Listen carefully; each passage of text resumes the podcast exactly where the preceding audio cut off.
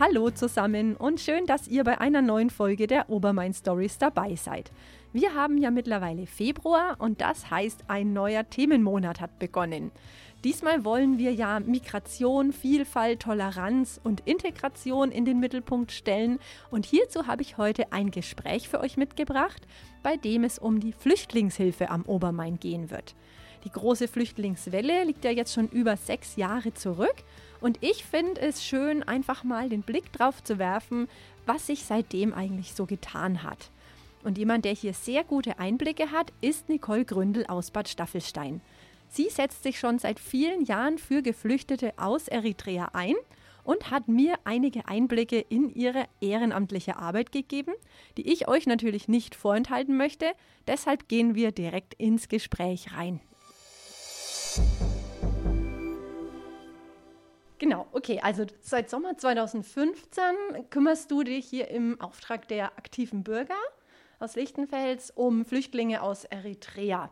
Und jetzt wäre es mal spannend, wenn du uns einfach mal so einen Einblick in deine Arbeit gibst. Wo kannst du da Unterstützung leisten und wie viel Zeit geht da so drauf? Also Zeit, ja. Ich würde sagen, es sind zwei bis drei Stunden am Tag, mal mehr, mal weniger. Es hat angefangen mit der Kleiderkammer, wo ich gemerkt habe, da bin ich falsch. Dann ging es mit Deutschkursen, Lebenshilfe weiter und jetzt ist es so ein fester Kreis von ca. 60 Eritreern, einem Äthiopier okay.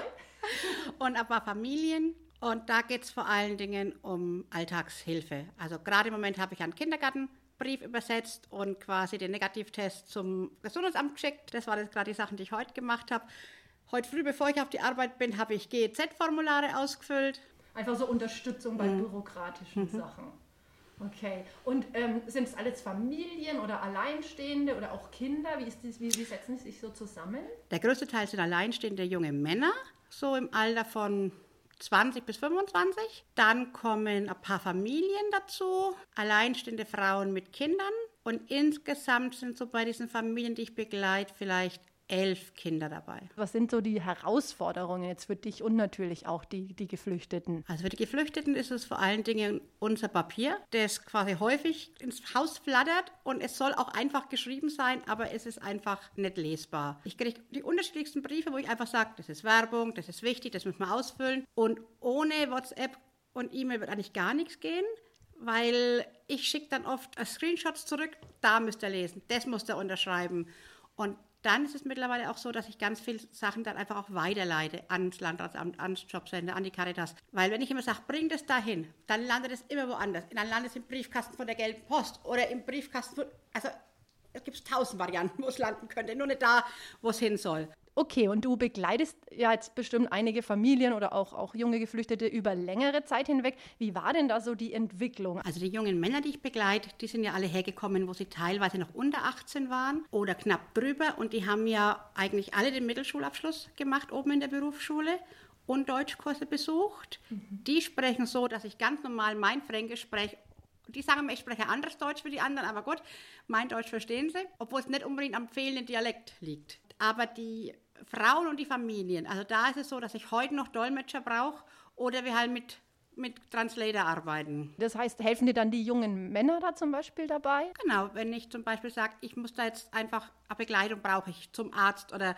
zum Jobcenter, dann gibt es junge Männer, die dann einfach ihre Schicht umlegen, die dann auch wieder begleiten. Die unterstützen sich dann auch schon sehr gegenseitig. Aber ich bin immer der Koordinator ein bisschen. Und ich finde es jetzt eigentlich interessant, weil ich merke das auch bei mir im Kindergartenumfeld, dass gerade die Frauen, dass da wirklich schwierig ist mit den Sprachverständnissen, obwohl es ja auch schon länger da sind. Woran denkst du, liegt das trotzdem so ein bisschen an der Kultur? Ich meine, jeder hat sicher auch gewisse Vorurteile. Warum es gerade bei den Frauen manchmal länger dauert oder ist es dann vielleicht familiär gar nicht gewollt, dass die sich hier beruflich und sprachlich entwickeln? Es ist eine andere Tradition, aus der man kommt, wo einfach quasi der Mann viel regelt und die Frau im Hintergrund ist. Dass es jetzt aber so ist, dass der Mann sagt, du darfst nicht lernen, das eher nicht. Aber es liegt daran, meine Eritreer sind alle sehr zurückhaltend und schüchtern. Die Männer haben mittlerweile gelernt, weil früher haben die immer zu mir gesagt, ja, ja. Aber dieses Ja war nie Ja, sondern es hat auch Nein heißen können oder ich traue mich nicht oder sonst irgendwas. Und die Männer sind so weit, dass sie jetzt einfach mit mir ganz normal reden. Aber die Frauen haben immer noch diese Schüchternheit. Und bevor sie mir sagen, ich verstehe das nicht oder ich kann das nicht, sagen sie lieber ja, um mich nicht zu verletzen. Weil ich ja älter bin. Und jemand, der älter ist, der ist ja quasi, der steht auf einem ganz hohen Thron. Und den darf man auf keinen Fall irgendwie sagen, irgendwas Negatives entgegenbringen. Und das ist so ein Teil. Und eben, weil es dann einfach schon das Häusliche, die gehen halt in Eritrea sehr selten raus, außer in, in, im Hof. Und so ist es halt bei uns auch. Die sind daheim, die kochen, die machen und gehen auch vielleicht einkaufen, aber die Behördengänge macht halt dann einfach der Mann.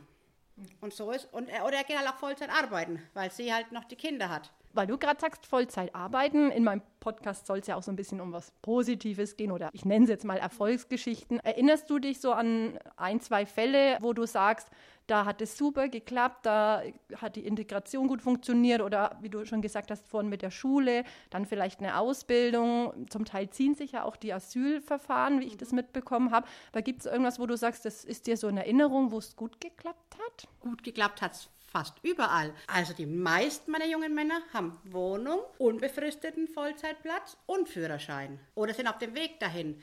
Das, ich habe jetzt eigentlich nur drei junge Männer, die noch keine Festanstellung haben, weil sie einfach auch später gekommen sind. Und gut, es gibt natürlich Familien, die sind geduldet. Die haben natürlich überhaupt keine Möglichkeit, irgendwie weiterzukommen. Aber Erfolgsgeschichten erlebe ich da ganz, ganz viele, nicht nur vereinzelt. Das finde ich schön, das ist gut zu hören. Aber wie du sagst, zwei Stunden am Tag so roundabout, das ist schon viel. Wie, wie schafft man das oder wie, was bewegt dich da? Ich schätze mal, es, es kommt sehr viel Dankbarkeit zurück oder was sind so deine inneren Beweggründe, sich dich da so zu engagieren? Genau, die Frage kriege ich oft gestellt und ich kann wirklich immer nur dasselbe antworten. Ich würde mir genau das wünschen, dass ich so jemanden hätte, wenn ich mit meiner Tochter, mit meiner Familie im anderen Land wäre. Weil auch ich tue mir nicht leicht, Sprachen zu lernen. Und Deswegen, was habe ich mehr getan, als in Deutschland geboren zu sein? Und dieses Glück will ich einfach ein bisschen weitergeben. Das ist total schön. Und gibt es jetzt was, wo du sagst, für die Zukunft hast du Wünsche, sei es an die Gesellschaft oder auch an die Politik, was sich vielleicht noch ein bisschen ändern sollte, auch in den Köpfen der Menschen? Was würde denn da so spontan einfallen? Also an die Politik habe ich einen großen Wunsch, dass sie einfach den Flüchtlingen allgemein, nicht nur meinen Eritreern, die Chance geben, anzukommen, weil unser jetziges Flüchtlingssystem ist ein Wartesystem. Sie warten von Duldung auf Anerkennung oder subsidiären Schutzstatus, dann warten sie auf Niederlassungserlaubnis, dann warten sie auf Einbürgerung, aber sie haben nie die Chance anzukommen. Und da werden ihnen schon sehr viele ähm, Steine in den Weg gelegt. Verständlich. Und so von der Gesellschaft her, Ehrenamt, man hört ja immer, es werden Leute gesucht und äh, Gibt es da irgendwas, wo du sagst, das würdest du dir wünschen, dass sich das in Zukunft auch noch ein bisschen ändert? Wir waren ja am Anfang sehr viel Ehrenamtliche, jetzt sind wir ja nur noch ganz wenige. Ich würde mir wünschen, dass es wieder mehr werden und ich bin da auch gern bereit, Anleitung zu geben oder einfach auch mit mir zusammen das zu machen, weil es ist für mich und für die anderen schon sehr, sehr viel jetzt geworden. Gut, gut zu wissen. Also hiermit auch so ein kleiner Appell an alle ZuhörerInnen und vielleicht abschließend noch, was würdest du sagen, fasziniert dich so ein bisschen auch an, an der Kultur oder was, was machen die Menschen anders, wo du sagst, da könnten wir Deutschen uns vielleicht noch was abgucken, so als allerletzte Frage? Es ist schon die Fröhlichkeit, die ich da auch mitnehmen kann und auch die Bewegung. Bei uns laufen Feste so ab, dass es vor allen Dingen sich ums Essen dreht und da dreht es sich vor allen Dingen um ja, Kaffee trinken, reden und auch tanzen und bewegen. Also es gibt kaum eine Feier, an der man nicht irgendwie tanzt. Egal, ob es eher eine religiöse Feier ist und es wird religiöser getanzt oder das Ganze geht mehr in die Party-Richtung. Also es ist schon so, das ist, Essen ist Nebensache, obwohl es in einem Land, wo ja quasi Essen wenig da ist und eher so das Miteinander. Schön, vielen lieben Dank. Miteinander lautet hier also das Stichwort. Und ich weiß jetzt nicht, wie es euch geht, aber ich habe nach dem Gespräch auf jeden Fall das Gefühl gehabt, dankbar zu sein für Menschen wie Nicole, die sich neben ihrer Familie und dem Beruf die Zeit nehmen, um anderen zu helfen und dazu beizutragen, dass die Integration von Geflüchteten hier am Obermain gut gelingen kann. Und es gibt noch mehr Beispiele für gelungene Integration hier bei uns im Landkreis. Hierzu habe ich ein weiteres Gespräch geführt und zwar mit Beate Ehl von der Flüchtlings- und Integrationsberatung des Caritasverbandes in Lichtenfels. Auch sie hat mir von erfreulichen Entwicklungen berichtet und das Ganze wird es dann zeitnah nicht als Podcast, sondern als Blogbeitrag und Interview auf meiner Website geben. Schaut hier also gerne mal vorbei. Und natürlich werden uns die Themen Diversity, Toleranz und Vielfalt weiterhin durch den Februar begleiten. Unter anderem natürlich in der nächsten Podcast-Folge, die am 23. Februar erscheint. Bis dahin halte ich euch wie gehabt über Instagram und Facebook auf dem Laufenden. Und für heute sage ich ciao, ciao und bis zum nächsten Mal.